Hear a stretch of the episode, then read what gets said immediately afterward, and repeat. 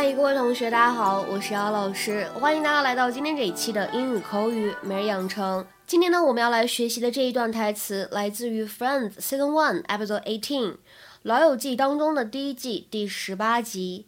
I think when somebody steals your credit card, they've kind of already thrown caution to the wind. I think when somebody steals your credit card, they've kind of already thrown caution to the wind. I think when somebody steals your credit card, they've kind of already thrown caution to the wind.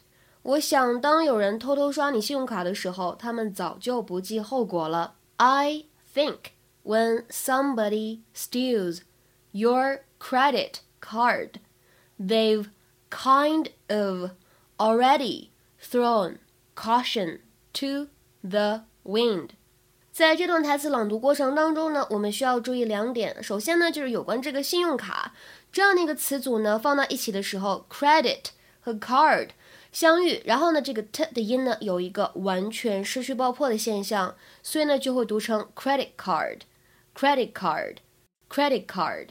然后呢，后半句话当中的 kind 和 of 可以连读，就会变成 kind of，kind of。How could someone get a hold of your credit card number? I have no idea, but look how much they spent. Monica, would you calm down? The credit card people said you only have to pay for the stuff that you bought. Still, it's just such reckless spending. I think when somebody steals your credit card, they've kind of already thrown caution to the wind. OK，在今天节目当中呢，我们会重点来学习两个短语。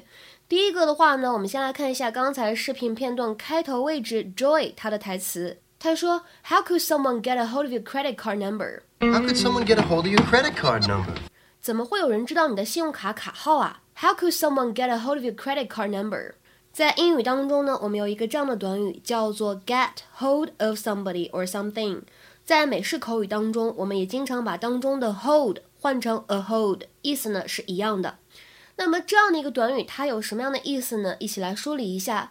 首先，第一个意思呢，表示拿到或者得到什么什么东西，比较简单啊，to obtain or grasp something。比如说，Where can I get a hold of a copy？copy？Where can I get a hold of a copy？我能去哪拿到一份复印件呢？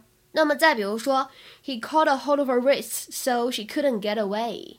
他呢抓住了她的手腕，这样他就没有办法逃脱了。He caught a hold of her wrists so she couldn't get away。那么第二个意思呢，表示的是找到某个人，联系上某个人，to find someone or to successfully make contact and communicate with someone。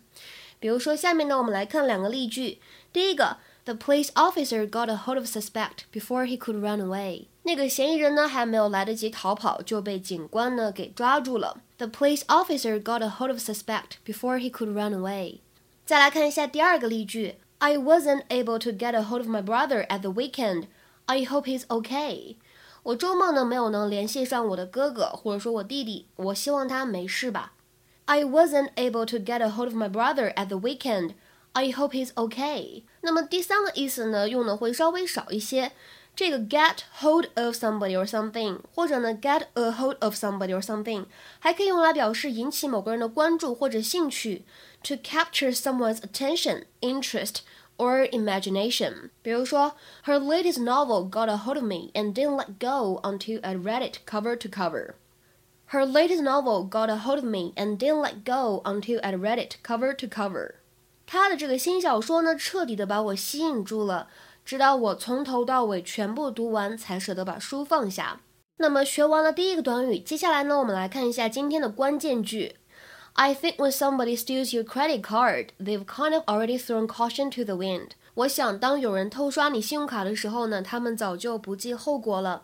那么在我们今天关键句当中出现的这个动词短语叫做 throw caution to the wind，或者呢，我们也可以说 throw caution to the winds，什么意思呢？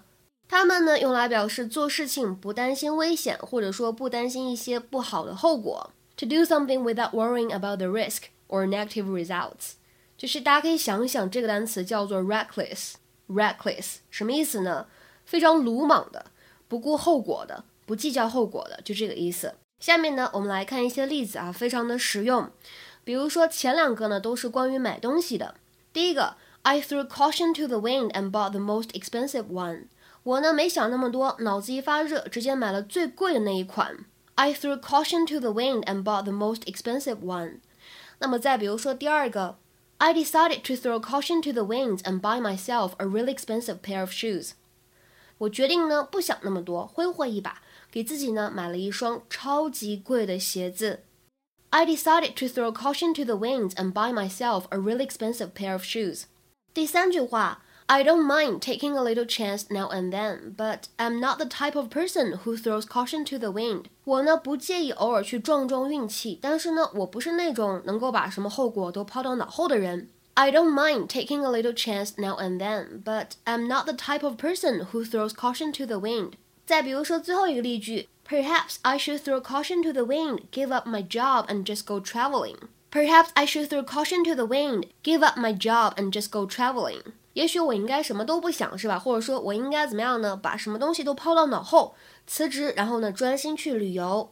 今天的话呢，请同学们尝试翻一下下面这个句子，并留言在文章的留言区。